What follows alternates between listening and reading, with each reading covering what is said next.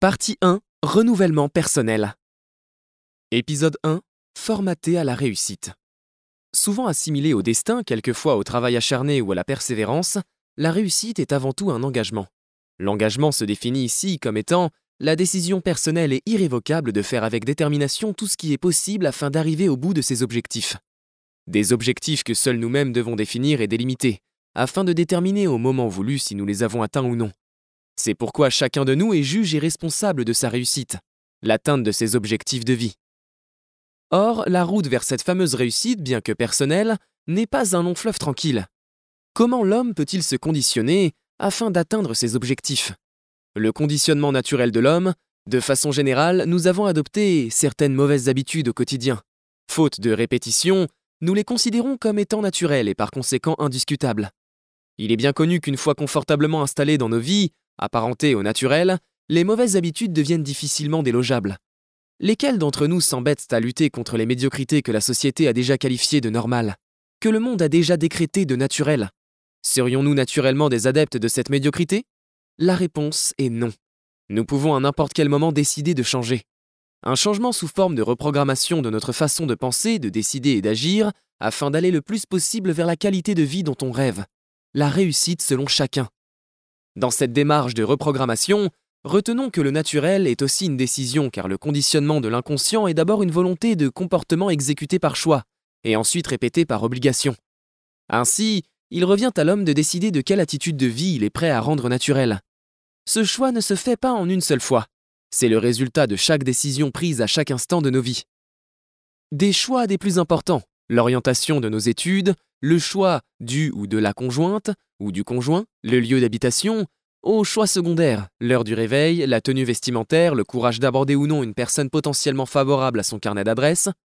Or, c'est de cette succession de décisions qu'est déterminé le genre de personne que nous sommes, comment nous nous programmons de façon automatique, et ainsi notre capacité à réussir. Ne nous tuons donc pas à chercher la motivation pour devenir grand.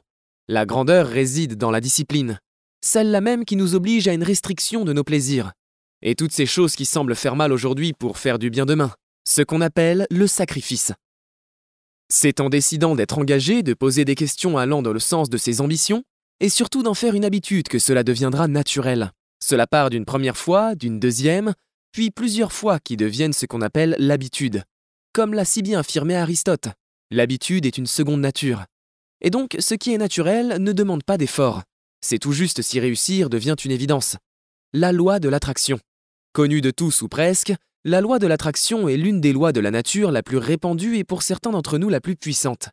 Elle est définie comme étant le lien énergétique entre le corps humain et l'univers, c'est-à-dire ce que nous possédons, ressentons ou réalisons sont le fruit de ce que nous avons consciemment ou inconsciemment attiré de l'univers par la pensée.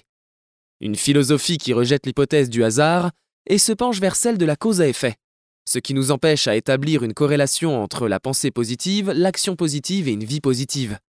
Cette relation de cause à effet est établie car l'un est le résultat de l'autre et vice-versa. Une suite de situations qui nous donne le schéma suivant. La pensée positive vers l'action positive, l'action positive vers la vie positive, la vie positive vers la pensée positive, et on recommence. Attirer à soi les choses positives, c'est commencer par penser fort qu'elles arrivent déjà et agir en conséquence. Les plus spirituels ou religieux d'entre nous parleront même de la foi, que la Bible définit comme étant l'attitude de l'homme qui accepte et tient pour vrai des réalités qui sont maintenant invisibles ou incontrôlables. Une vie positive qui entraîne la réussite, c'est d'abord un état d'esprit que l'on décide d'adopter. Et si c'était vrai qu'on attirait à nous ce à quoi on pensait le plus? Et si c'était vrai que ce dont on a le plus peur, c'est ce qui nous arrive? Et si c'était vrai que notre futur dépendait de nos choix quotidiens? Et si c'était vrai qu'on croyait uniquement à ce qu'on acceptait d'entendre? Partant de cette base de si, et que tout cela s'avérait, la conduite à avoir se résumerait à choisir son entourage. Si vous êtes le plus intelligent, brillant, cultivé de vos amis, il faut vous remettre en question. L'homme sage court après l'apprentissage. Il trouve son bonheur au milieu des gens qui lui apportent un plus. En vous comparant toujours à moins que vous pour nourrir votre ego, vous n'évoluerez pas. Entourez-vous des plus grands. Contrôlez ce qu'on écoute. C'est avec les personnes que nous conversons le plus que nous définissons qui nous voulons être. Il faut alors limiter notre exposition aux personnes négatives et improductives. Réduire, voire éliminer le temps passé à se rappeler ce qui ne va pas. Il n'est pas bénéfique de passer du temps à repenser le passé qu'on ne peut plus changer. Une seule introspection suffit à prendre la décision de mieux le faire. Au lieu de refaire le monde avec des si, il est plus convenable d'impacter le monde avec des actions. Faire de son bonheur une priorité. Ne culpabilisez pas de vous choisir, vous avant les autres. On ne donne pas ce que l'on possède. C'est donc après avoir réussi à remplir sa propre personne de positivité qu'on sera capable de la transmettre autour de soi. Apprendre à s'écouter, s'apprécier et se féliciter. La chose importante à savoir est que personne d'autre ne peut faire de notre bonheur sa priorité plus que nous-mêmes. D'où la nécessité d'agir par soi et pour soi.